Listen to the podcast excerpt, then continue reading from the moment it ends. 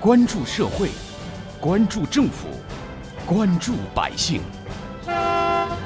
民生新干线。听众朋友们，早上好，欢迎收听今天的《民生新干线》。六月十三号就是中秋节了。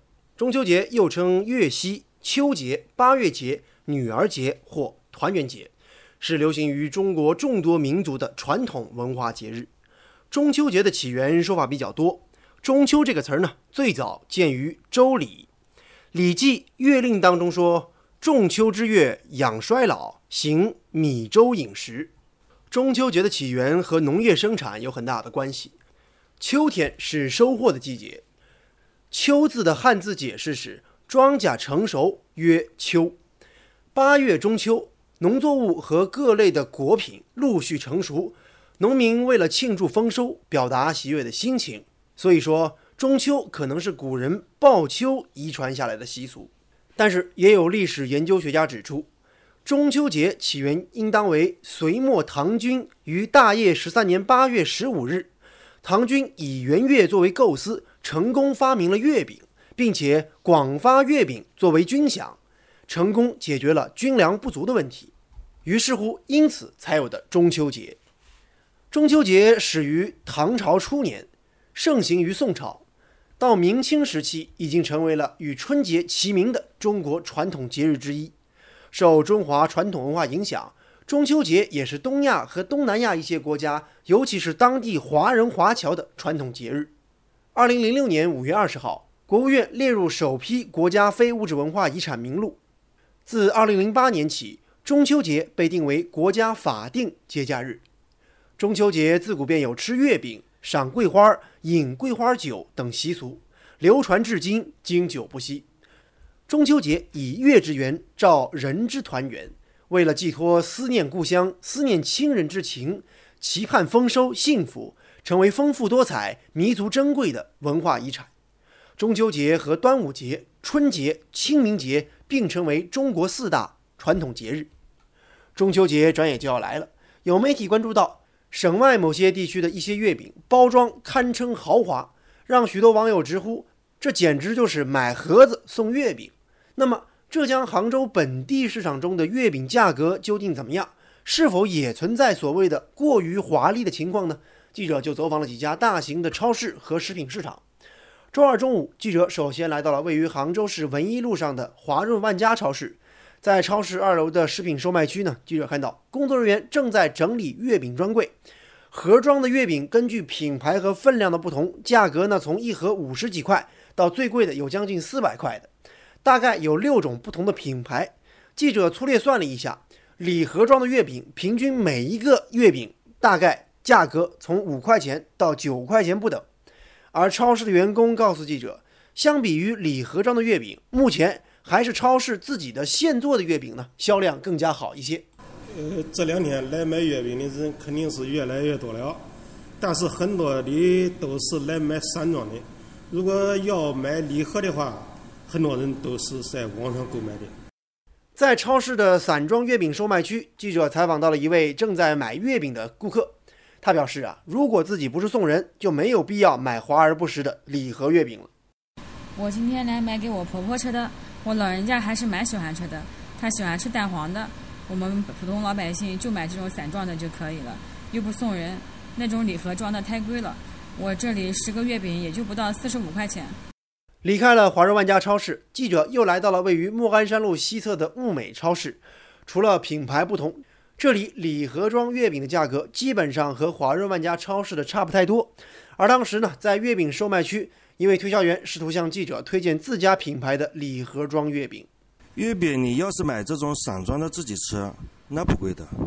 你要是送人的话，可以看看我们家的礼盒装，不算贵，哦，一百五十九块十六个月饼，另外送你一个碟子和一套餐具。推销员表示，现在都不允许过度包装，所以赠品是另外用盒子装的。月饼的盒子里只能装月饼，没有别的东西。在物美超市，记者采访了前来购物的徐女士，她就表示，如果真的有需要买包装比较好看的月饼，其实也比较正常。嗯，逢年过节，亲戚朋友走动走动，送送礼也很正常。但是买那种又贵又没什么实际内容的月饼，就真的没有意思了。从记者采访的情况来看，杭州的一些超市和食品市场当中，并没有出现明显过度包装、天价销售的所谓豪华月饼。那么，关于天价月饼的话题，您又有什么样的观点呢？稍后我们将继续为您关注。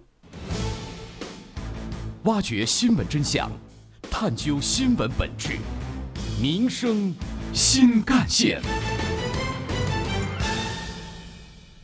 其实啊，如果说不是为了买来送人，非要讲究个体面、讲究个面子、讲究个包装的话呢，不少杭州本地人呢都会选择去杭州各家的老字号现做月饼的商铺去买散装月饼。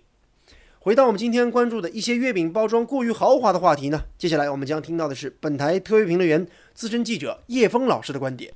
月饼的过度包装，实际上国家已经进行了多年的整治，有一段时候稍微好一点，但是似乎效果并不明显。整治一下稍微好一好，氛围不那么浓厚的时候，又旧病复发。